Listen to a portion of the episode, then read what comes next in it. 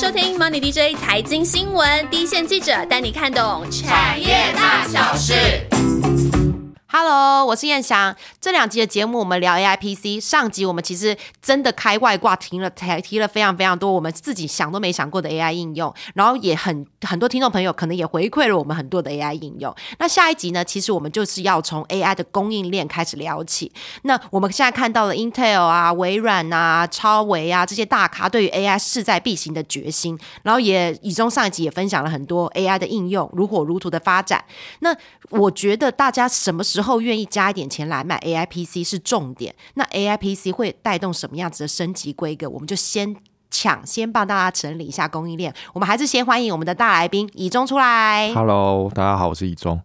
其实我们。你我们大盘点就是我们的我们 M M D J 最让大家印象深刻的功夫，对不对？对，因为大家也也想听这个嘛。我们真的很很会大盘点，我真的不必须说，我们真的就是一项地毯式的，对，地毯式的大盘点。所以，我们这一次又是一样，我们从上游到下游帮大家点兵了一下 A I P C 可能会带动哪些部分的升级，哪些厂商可能会受惠。那专题组前几个礼拜已经把这个呃把这个题目先上线了。那其实还有一个不错的供应链整理，我这边先小小的给大家一个福利一下，就是我们。在这一集上架的时候呢，我们的粉丝专业的小编呢会把这一集的供应链的图表一并送给大家。不过很多人说文字相对之下要看完比较困难啊，所以还是需要用 podcast 讲给大家来听一下，对不对？对，没错。现在很多人是不看文字的，他喜欢用听的。现在就是看的，就是看没有，就是影影像嘛，要不然就是声音啊。那你要拍一个短影嘛？短影讲一下供应链，啊没没关系。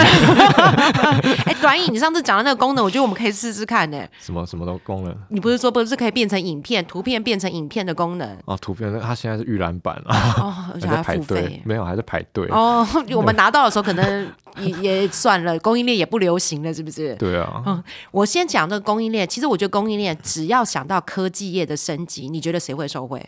科技业的升级，对，不管任何方面，半导体啊，对，百分之百啊，不管任何的升级，其实都有一个角色，一个霸主，就是台积电。对，因为只要升级，都跟它有关呢。就先先进的啊，那些，对，对，我觉得这几年大家对于台积电跟 Intel 的恩怨情仇，真的已经，我又觉得很像看连续剧一样，你知道，一下好，一下又说他们好，一下又说，一下要给他代工，但是又要。又讲他坏话，你你你在暗示谁？就一下感觉他们两个人在吵架，一下两个人感觉又互相代沟。其实 Intel 跟台积电的角色就真的是这样。就 Intel 呢，它其实把一些关键的制程啊、封装跟制造的部分是留在自己 in house，但它其实因为现在的就是晶片越来越复杂了嘛，它势必有一些部分它也要委由台积电。那未来假设 AI，包括说我们刚刚提到的一些呃非核心的处理单元 NPU 啊、GPU 这个部分，如果越来越多的话，它一定。要找他，一定要找台积电来帮忙。事实上，他现在自己处理不来了那么多，因为他也不是要无限的扩张制造产能，毕过毕竟美国制造还是贵啦。对啊，因为现在产能扩张就是一个就是负担嘛，其实就是个负担。对，没错。所以其实现在它有很多的东西就已经用到台积电的五纳米家族，以后会越来越多。而且我们上次有提过，不只是 Intel 嘛，超微、辉达，甚至是高通，其实在 AI 上面他们都不会缺席，都想参一杯羹。对。那相对于之下呢，超微它它跟 Intel 它不是制造厂，它不是 IDM 厂，所以它其实跟 Intel 的关啊，它其实跟台积电的关系更密切。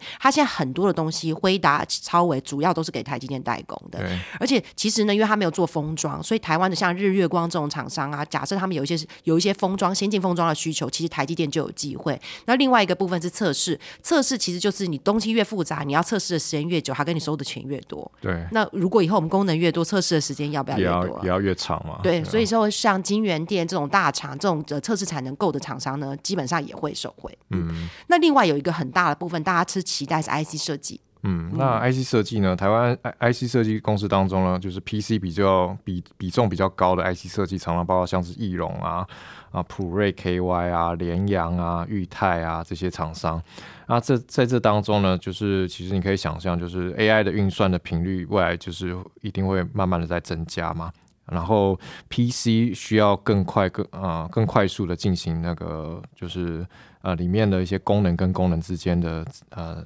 的串接的那个讯息的串接嘛。那所以像是 CPU 与 GPU 啊，或者是 CPU 与 SSD 之间的一些互联啊，会让数据。读写以及资料分析的速度在提升，那这个就会需要高速传输晶片规格的升级，所以未来是会逐逐步朝向资源像是 PCIe Gen Gen Five 这样这样的一个规格去迈进。那预期像 Gen Five 的这样的渗透率呢，会持续的增加。那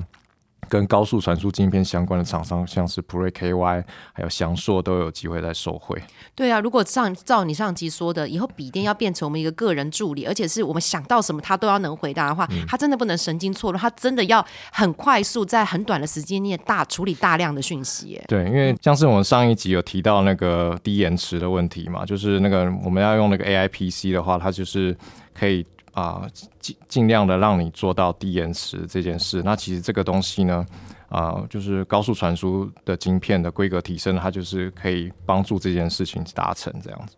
其实 IC 设计以后它的大趋势就是高速朝高速发展，然后基本上就是短短时间内去处理大量的讯息。那后面其实它这个因为高速发展，它会带动一些零组件的商机。我们在中游的这些零组件厂商的时候会另外提到。那讲到上游的部分，其实有另外一块很大块是大家期待记忆体用量跟呃世代交替的一些需求，对不对？对，因为记在记忆体部分的话，其实 AI PC 跟一般 PC 不同的地方就是 AI PC 是需要非常大的。参数去做运算嘛，需要很大的资料去做训练，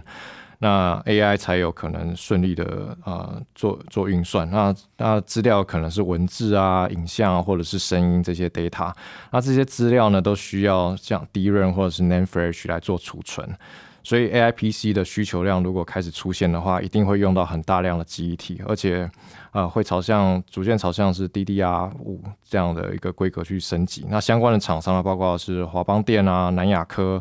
微刚实权都会受贿。讲到这个时候，我觉得养 AI PC 好像养一个小孩哦，就是你好像要给他很多的资源，你要让他有一些武器，不然的话他跟别人好像没办法竞争，是不是？对你就是要给他营养营养元素嘛，那这些就是像低润啊这些零组件，就是规格要升级，那他才可以满足你喂给他的资料量。对，你喂给他的资料量越来越大，然后他要运算吃不下来，对啊，他没有营养，你让他怎么运算？对对对，就是说一个面黄肌瘦的小孩，你就算要叫他。运动多好，这个好像有点对不对？对啊，它它才是那个要让它长高啊，长壮啊。对，所以这些 A I P C 的这些配备，其实就是很像是你给 A I P C 的营养。对，没错。那其实华邦电就提到说，那个 H A I 就边缘 A I，那其实 A I P C 就是边缘 A I 的一种啊。那他是说到说，随着就是边缘 A I 的发展，其实记忆体也需要配合应用的特性。就是你要配合这样的特性去开发特殊的技术，譬如说发展高效能啊、高频宽啊、低延迟啊、低耗电的这样的记忆体，以及利像是利用三 D 堆叠技术增加记忆体的容量啊，或者是频宽，那这些呢都是特别适合用在啊边缘 AI 的一些改变，那这也是未来的那个改变的一些商机的机会。其实。记忆体跟 AI 的关系，我们很早就做过一集，就有请一定的人来讲嘛。对，没想到现在其实是到我们的呃，我们。边缘 AI 就是我们笔电端的记忆体也开始要做一些很大很大的改变哦，这个真的是有时候一半年，我觉得科技业真的是让人家觉得半年好像过了一个世纪哎。对，特别是那种 AI 的那个算力，它的增长的速度其实非常快啊。所以怎么办？我们好像是不是我们应该增加点营养，还是怎么样？是不是我们的营养不够？我们现在没有办法跟 AI 拼呢？它半年成长那么多。我记得那个前几天那个辉达执行长黄仁勋就有提到说，好像是未来五年他就可以。那个 AI 就可以跟人类平起平坐，是这样。他讲的是一般人类，还是说跟他？如果跟他的话，那我们其他人是在他之下。如果是跟他比的话，我们其他人应该就是自己了。完蛋！如果有一个黄仁勋的替身，那其实世界上一半的人都都我们要做什么？就是对啊，智商没有他高的，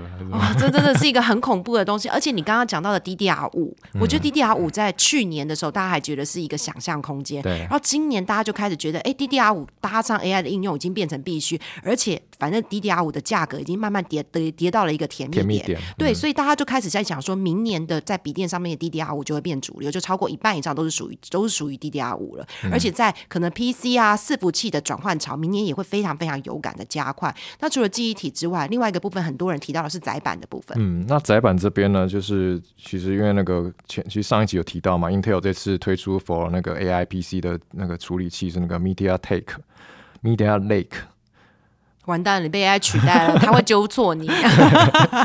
我们要证明我们不是 AI 啦，才会讲 Take，对不对？对，我们这样。这这两集是是真人在讲哦，就对大家应该听得出来吧？对，因为正有稍微有一点错误率，就是代表是真人。对啊，嗯，哦我们怎么办？我们这样子自我解嘲是可以的吗？但是我们比较没有那个 AI 幻觉的问题。对对对，我们不不容易胡说一本正经胡说八道，因为我们会心虚啊。对，因为我们就是只知道这些资料，我们就是生成更多那个想象的东西。我们在老板问我们问题的时候，我们常常在展现高延迟，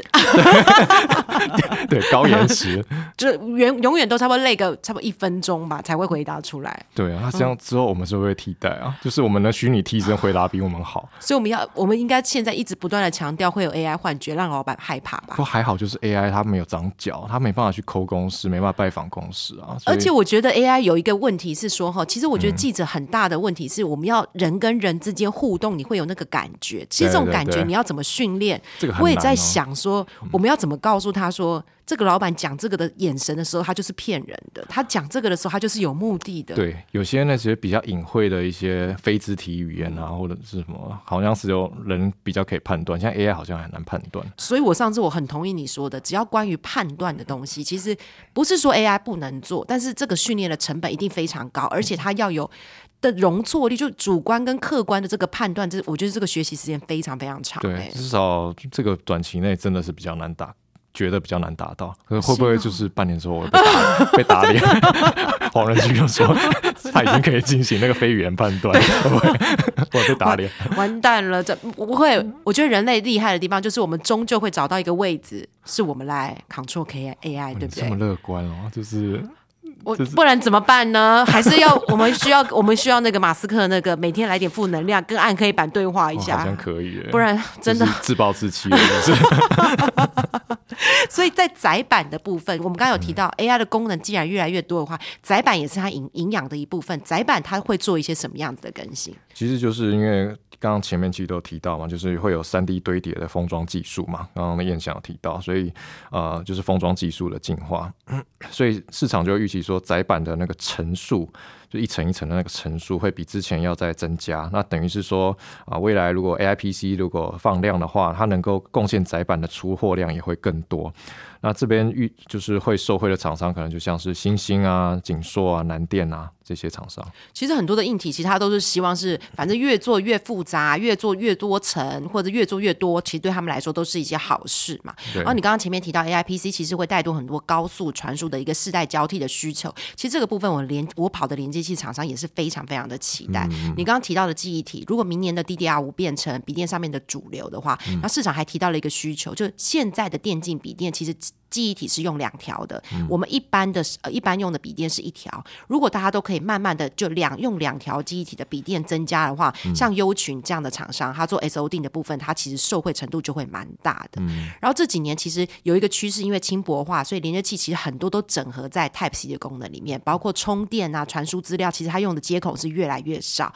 可是如果 AI PC 以后是吃更大的电力的话，有可能那个电源，以前我们看到圆圆那个孔的 DC Jack 它又会回来，那这个其实是信音主要的市场啊。然后刚刚也前面有提到嘛，层板你要越做越多层，然后你它可能就又要呃彼此彼此之间的讯号连接变得主板上面设计越来越复杂的话，有很多它可能也会是用连接器来连接，板对板啊，板对线上面的连器。的用量可能都会有一些增加，所以用量更复杂，这个都对这些厂商会有利啊。对，而且世代交替之后，反正它就会有一个价格甜蜜点嘛。就对零组件厂商最怕的就是没有新的东西。嗯嗯，你只要世代，你只要换一个世代的话，它就可以跟这个厂商谈价格零组啊。件最最喜欢就是规格转换嘛，对就是可以用新的东西来谈嘛。没错，啊没错，因为这个它的它其实有时候像现在 DDR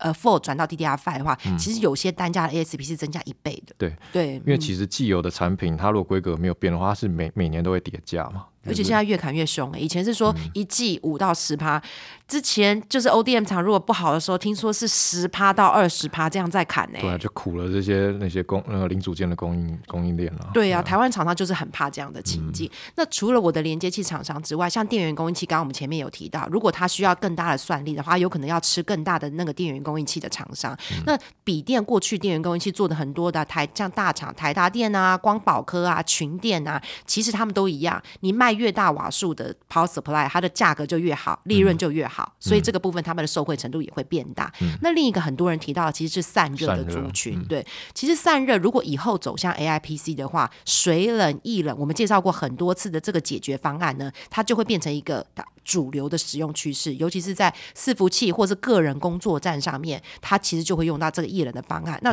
大家都常常听到双红的董事长，感觉是这个艺人的代言人嘛，对不对？他肯定受惠程度很大。如果在我们一般笔电的话，现在大家是讲说从散热管变成散热板，也就是所谓的 VC。那像旗红啊跟双红啊，这个都做的蛮好的。那另外一个就是现在经营团队有换人的泰硕，其实在这个部分有一些琢磨。啊，另外就是像风扇，如果也要搭配的做的呃更。轻薄，而且效率更高的话，像建准啊、跟励志啊这些，它有一些新品，其实单价也会比之前来的好。嗯，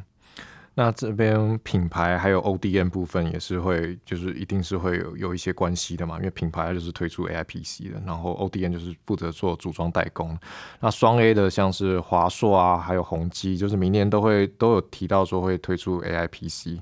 那有提到说，除了是微软之外呢，他们可能也会导入自家开发的软体哦，所以他们也变成了一个 AI 软体的一个呃设计厂商。我觉得他这个是一定要去做的啦，就是你要都是各家都要有自己的 ecosystem，就是差异化，对不对？嗯，就是你不能只是靠别人的软体，一定是要自己自家开发软体看。对，就是你刚刚讲的差异化嘛。如果说你的那个软体的那个可以解决的功能是比较强的，那大家就会想要用你这样的 PC。那其实像电竞笔电大厂，像是维星啊，它有也也会推出类似的产品。不过它他们对于明年的 AI PC 啊，就是对爆发就是还是持比较保守的态度。就像上一集讲的，就是 AI PC 的普及化是那个渐进的过程嘛，还是关键还是要看这个 AI 应用到底强不强，然后 AI 的生态体系有没有建立起来，然后还。还有就是那个 user 到底会不会愿意买单，这是更重要的一件事。那笔电代工的部分呢？电子五哥就不用说，因为几乎每一家品牌都会推 IPC，所以之后都是找他们代工。那只不过说，就是他们的收位程度可能不会像前面零组件的供应链一样，像燕翔刚刚讲那些零组零组件供应链一样。对于对于那个 ODM 来说呢，其实主要就是一台换一台的概念，比较会像是。呃，商业机种的标案当中，可能逐年都会有一定的比例替换为 AIPC 这样的概念。那其实像呃这几天那个广达林百里有提到说，其实他很看好 AIPC 未来的发展，只是说啊，现在对 ODN 来说，其实在制造上的那个困难度没有什么太大的差异。我刚刚听你今天听到那个 ecosystem，我就觉得我就替这些硬体厂商想了，其实他们以后要做的事情，如果他们是要创造一个差异化的生态系，这个东西就好玩了，对不对？对品牌厂商。来说，它就不是设计的是外形让人家怎么样有感，而是说它串接的服务哪些串接的好，会变成说我们选择一台 PC 的关键。对，因为其实那个使用者还是希望说，他买了 AI 比 PC 之后，他就是就是除了 PC 的功能之外，他那个 AI 就是真的就是可以让他直接跟。跟工作无缝接轨嘛，然后可以处理生活上很多问题，所以它那个 AI 的那个软体的应用应该是要很强才对啊，就是让他买了之后，就是有一种偷偷舍入选的的感觉，就是买了之后他就真的就是工作上，比如说他可以很有感的工作的 loading 减轻了百分之三十、百分之五十，要有这样的感觉出现。这个就让我想到说，我有些朋友一直选择 iPhone 的原因，居然是因为 Apple Pay，因为他们觉得用 Android Pay 的部分的话，他们觉得界面没有这么直接。哦，他们反而是因为 Apple Pay 实在太方便。对，好像说真的，就是你真的要打造那个生态体系的话，你就是要有至少有一个突出的点，让大家就是爱不释手。对，就是有粘着度啦，我觉得粘着度很重要了。所以你觉得华硕跟微软，呃，华硕跟宏基都已经在思考这件事情，对，就是在思考说他要怎么样使用者让他觉得说我今天不是只有外形上有感，而是我一打开功能上，我是华硕派的还是宏基派都有不一样的感觉。对对，就是要有自己的一些 AI 小工具在里面。面，但是他们现在可能就是呃，一开始功能还是会以微软的那个 Copilot 为主啦，然后之后在我在想，可能会跟就除了自家的 AI 的软体开发之外，它也会跟其他。AI 软体厂商去合作啊之类的，我觉得这个越变越有趣了。以后品牌厂商就不会问他说今年要出几台的笔电，出几台的手机了，对不对？就是变成这以后会不会越讲越虚幻？就已经很虚幻了。对啊，就 AI PC，对啊，它渗透率，其实我还是蛮蛮同意那个，呃，像宏基、宏基跟华硕他们提到了，还有广达提到了，就是它它不会是它一定是渐进替代了，然后。不会是那突然一时一夕之间它就多了很多，因为每个人的笔电就是一台啊。对对啊，你不可能有，你不可能买一台一般笔电又买一台 AI PC 啊。就就是更麻烦了，作业系统要带两台，这样来更麻烦了。对对啊，对，就是就是就就是逻辑上是不会这样发生的。嗯嗯所以你刚刚其实讲到很多部分，其实是我们刚刚除了台湾厂商擅长的硬体之外，其实软体的部分会是 AI PC 很重要的一个关键，串接一个生态系嘛。所以如果是商业应用是重点的话，台湾的软体这些厂商有机会吃到一杯羹吗？哦，其实这边就是会谈到那个资讯服务，还有 SI，还有软体厂商这这个这个部分啊。因为其实 AI 如果刚刚前面提到，如果要顺利落地的话，让更多人愿意使用，就是如何在呃，就是冷冰冰的那个 AI 技术跟终端使用者之间，如果要怎么样去搭起那个沟通的桥梁是非常重要的一件事情，就是一个沟通的过程啊。那这沟通的过程谁来扮演？就是就是资讯服务厂商还有 SI 这些都是扮演这个角色蛮蛮蛮重要的一环，就是他们会负责把 AI 的应用跟一般人用一般人听得懂的语言跟市场去做沟通，或者是帮使用者搭建适合 AI 运作的基础的设施的环境。那系统整合厂商方面呢，包括像是东杰资讯啊、瑞阳等等，然后目前都已经有推出啊 AI 的智能客服的功能，那或者是对话式的聊天机器人的系统导入的服务。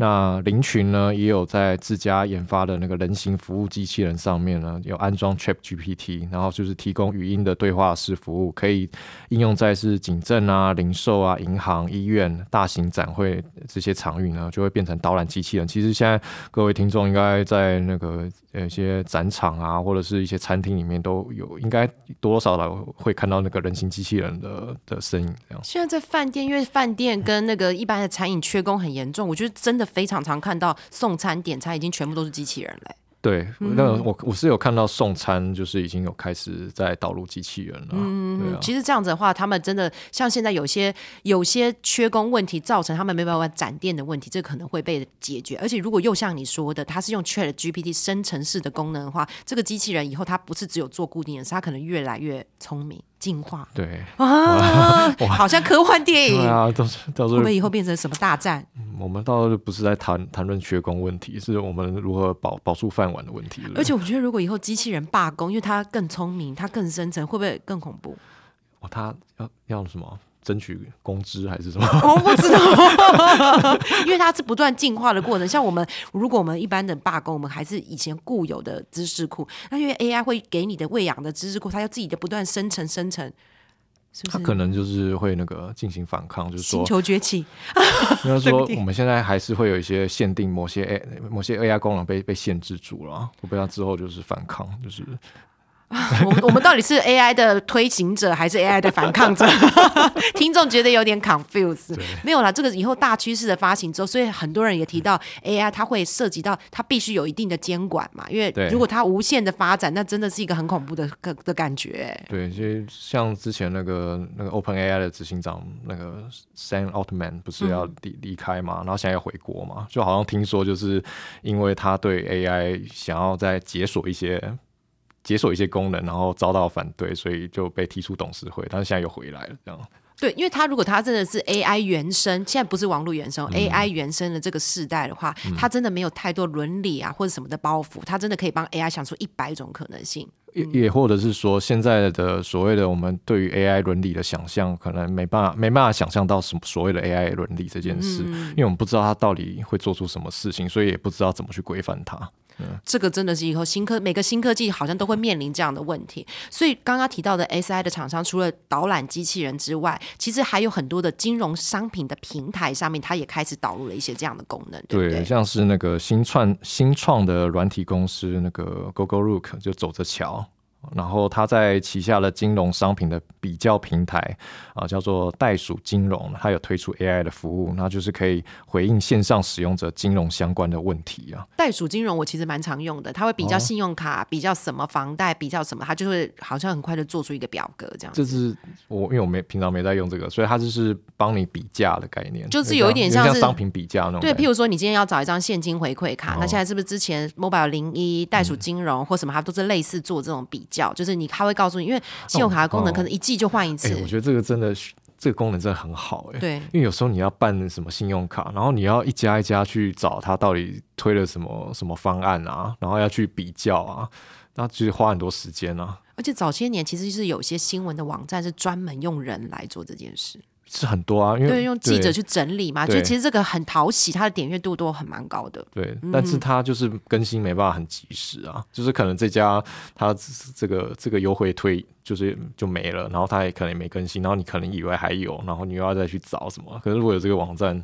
可以自马马上马上更新，对不对？对啊嗯其实这真的真的很需要。你知道现在信用卡以前可能一年才卡有权益才换一次，嗯但现在因为信用卡的利润越来越薄，他们现在是每个季度都在哦修正它的利润，有时候连你都不知道你的你的那个福利被取消了。对你办卡初衷都消失了都不知道，所以大家现在还有，他他有很多的那个信用卡的游牧民族啊，每个人手上可能都是六七张卡，真的。本来你当时办的理由已经不存在，你不可能会刷那一张。然后你要说要剪卡，他就说你这边已经有一些什么红利还在手上，然后你你就就又舍不得。我们要我们要训练一个 AI 来对付这件事情，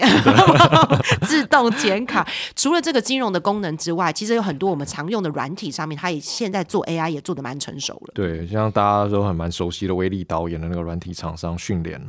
那他现在也有在产品当中增加 AI 的换装啊、场景变换啊、影片动动漫画啊，或者是文字生图这些新的 AI 功能。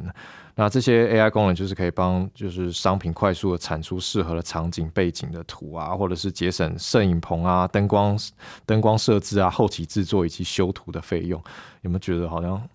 以后，哎、我觉得这个很 必要。你知道，以前我都觉得说这个修图这个好像是比较附加，就只是让它看起来更美。但有些人会觉得这些就是你的整个场景的场景的选择跟呈现出来的感觉，反而会造成这个创作者这个影片能不能热卖的关键。内容好像跟内容是并驾它齐驱嘞。而且它简化了很多环节，嗯就是对啊，因为你你你之前要拍一个影片是个大成本啊、大制作那种感觉，但是现在感觉是说 AI 就可以在这个整个制作过程当中都可以参与，然后其实好像我们就只要我们要干嘛，哎、我都不好意思说我我们好像只要给他脚本就好了。对，你知道我都不好意思说我是电影系，我最早期最早期的时候学的那个剪接，真的没有，很你这时候你这时候要跟听众说你是偏表演的方面，舞台剧啊这种，哎、舞台剧不我是舞台剧没办法被没替换，办法取代，对啊，因为我因为我的声音是比较夸张的，这个是我的优势，不然我要强调剪接对啊真的不行、欸。对啊，之后好像是你的天下，没有。就有失业的话就去跳那个舞台剧那边。没有舞台剧我不会、欸，就自己说会是不是？自己这样就是假装自己就会了就对了啦。不过我觉得训练这几年在这个上面，他如果做一些 AI 的串接，因为他自己旗下又收购了一些什么美图软体的啊，他其实在这个上面好像可以做蛮多事情的。以前我们剪接用他的威力导演，觉得功能很强，但是其实剪一次一个一个影片还是需要花蛮多时间。如果今天我们拍摄完影片是随时都可以生成一个影片，而且根据我们每个人要的不同的取向。变成我们要的克制化的内容的话，这个真的会造成很多的，让很多的影片创作者变得很容易上手。对，因为其实他刚我刚刚提到里面有个功能是那个文字生图嘛，这个功能、其实这个现在在一些免费的软体上面都可以做到，就是你把你的那个你写的那个那个新闻稿，或者是就是你的文案啊，然后把它丢进去，它就是直接会帮你在相应的你讲到，比如说电动车好了，它就直接帮你去抓那个电动车的图片，然后在那个在那个特定的描述上面出现了。这样很方便。你记不记得我们刚开始，我们很多听众在跟我们讲说，我们的 podcast 的 YouTube 上面，如果只有只有声音的话，他们觉得有点无聊。所以我们其实有想过一个，是我们有一个数位替身让我们上去，对不对？对，就是我们我们毕竟我们喉咙状态不不是 不是三百六十五天都那么简直，有时候会感冒啊或者怎么样，声音就是真的是没办法。而且必须说，我们选择 podcast 就是觉得我们不适合站在荧荧幕前啊，不就是这样吗？还要叫我们又录一个 YouTube 的影片然，后这样子这边就其实有一个我跑的厂商叫做宏正科技，嗯宏宏正自动化科技，它现在就是在做那个就是 AI 的那个虚拟替身的训练啊。它有这样推出这样的服务，然后 for 企业版，然后就是因为现在企业不是很多需要有人来讲他们企业形象的一些广告的话，嗯然后他们就是可以训练啊、企业想要的声音，然后你只要喂它文案进去，它就是会自动帮你生成那个那个那个那个广告出来。对，这这这样其实不错。其实因为我我发觉他们说现在的世代其实是声音的世代，声音跟影像的世代。其实声音有时候决定了这个内容他们能接受的程度有多少。对对所以如果有这个自动生成的软体，其实是还蛮不错的。所以 Intel 现在好像也有一些计划是在推动这个部分的软体的部分，是不是？对，因为 Intel 之前就是有宣布发展那个 AI PC 的呃 AI PC 的加速计划嘛，其实就邀请了一百多家的独立软体供应商，就是 ISV，然后要去合作开发三百多项的 AI 功能。那这当中刚刚提到那个训练啊，其实是呃台湾唯一一家参与的软体厂商。其实实际上我们这个又想到说哈，以后如果 AI 的应用百花齐放的话，谁扮演一个整合，就有点像是现在 Apple 有 App 就 APP，然后那个 Google 上面它可能有 Google，谁去扮演这个？就是它开放一个平台，让所有的 AI 开发公呃开发商都在上面用他的语言来串接。对，因为其实就像刚刚讲的，因为大家对于 AI 的功能，你要用到什么样的 AI 功能，大家都不一样啊。有些人就是像我爸就喜欢看那个花草啊，啊我有花草跟我在登山看到那些人是同一挂的、啊。对啊，啊，就是每个人使用的那个动机都使用 AI 的动机都不太一样，那就是需要像 App 这样的概念嘛，就是你需要什么就去下载它那种感觉，然后就很容易上手。这个就让我想到以前我们那个 app 刚出来的时候，真的，譬如说什么愤怒鸟，它就变成了一个独角兽的公司。以后是不是类似这种独角兽会很多？对，因为其实呃，那个上一集有提到那个 An Anthropic，它其实就是独角兽啊，对啊，那就是就是那种新创公司，所以我觉得未来那种呃软体开发商，它可能会有一些出现比较规模比较大的，然后可能会类类似规模像是那个那个 Uber 这样子的这样的厂商出现。哎，那我真的觉得听众要不要把他们 AI 的一些特殊的想法投稿给我们？大家可以做一个合作的伙伴，对不对？搞不好我们去投稿，哦，我们就一个 idea 卖给谁，可以吗？可以可以哦，这好像是一个方式哦。这个会不会你直接问 ChatGPT，它也会给你答案了？你下次问问看，他会告诉你什么 答案。说未来什么那个呃 AI 的软体应用可以变现这样子。但是你想想看，如果你会问他，别人会问他，会不会大家做出来是一样？我们一定要天马行空那、啊！怎么办呢？我们就是不会天马行空，我们就很僵固的脑筋哎、对啊，我们就是就是真的是地端啊，没错，对啊，末端末端神经。但像微软的这个，它如果以后它上上上一集有提到，他在作业系统上面会把 Copilot 加进来嘛？这其实有些台湾的厂商也开始看到这部分的商机，对不对？对，因为其实 Copilot，应该说微软它的企业那么大嘛，它不可能就是鞭它已经是鞭长莫及嘛，它要把这个微它这个微它要把这个作业系统的好。然后要去推广出去的话，就是一定要去靠那个系统整合厂商去帮他做推广。那台湾的话，就是像是宏基资讯啊，还有那个麦达特、麦达特也都会受惠，他们就在做这些事情。所以看起来啊，不管是微软自己的 Copilot 或者其他的软体厂商，软体厂商其实有蛮多的可能性会在 AI 上面扮演更重要的一些角色哦。我们这一集真的是不藏私的，一口气点名，我都算不出来我们讲了几家供应商哎，从硬体开始，硬体的上游。中游到系统系统的厂商，到软体的厂商，他们因为 AI 的落地应用，都会有一些新的商机。听众朋友不知道有没有记下来？还是可以放慢语速，放慢语速来听。如果这时候有那个 ChatGPT，它就会告诉你，这总共我们刚刚讲了几家，他会马上一秒钟就回答你。他们应该会所有把我们的废话都取舍掉。对啊，可像我就回答不出来，真的是我。他们他应该把我们的废话都取舍掉，只剩下那几家的股号跟名字。对结果后来一大概可能五十个字就讲完了。对，我在想那个听众会不会不想听我们这样拉拉比赛？然后就是如果假设有文字版的话，他就丢给 ChatGPT 说，请帮我说，请帮我把重点讲出来对，来。他就是只有鼓号这样子，会不会？我们是，我们除了告诉他们讯息之外，我们应该还有点疗愈、聊天的功能吧？啊，就是还是有陪伴功能吧。对而且我们是真人，真的真的，我们陪伴的功能很重要，很嗯重要。我希望听众跟我们是有一样的想法啦。对对我们上一集有欠人家一个留言回复的时间，对不对？这一集的时间，我们好像还有一点点的时间可以做一些留言的回复。那上一次的留言回复呢，很有趣的。我们这这次先回复的其实是针对医美的题目的一些留言回复。很多人提到我跟阿万两个很像是一种一种大女生、老女生，不管我不敢讲小女生，我你你很有自知之你明。你你你这样讲，我也不知道怎么回答。对他们都一直讲说我们聊医美有一种很很很轻松的感觉，还蛮蛮适合你们聊的啊、像我如果聊去聊那集，我真的是整个嗯整场据点了。对对，因为你真的，我们我们就跟我们跟阿外聊到黑面膜的时候，我们就说，哎，以中想到黑面膜，他应该会多傻眼，对为什么一定要黑面膜？因为因为我我有收到一些黑面膜，有时候厂商好像说有些试用品什么的，对，然后你一定想说，为什么要这样？是不是？就是我都给我爸，你爸敷吗？对我爸敷。哦，你爸真的 AI 又可以，医美又可以，要不要请你爸上来？你爸就是你的虚拟替对，身。我觉得我爸好像蛮蛮先行者的。所以第一个封糖封糖可可的时候，他是有特特别讲到一些我们上一集他给我们一些很不错的反馈。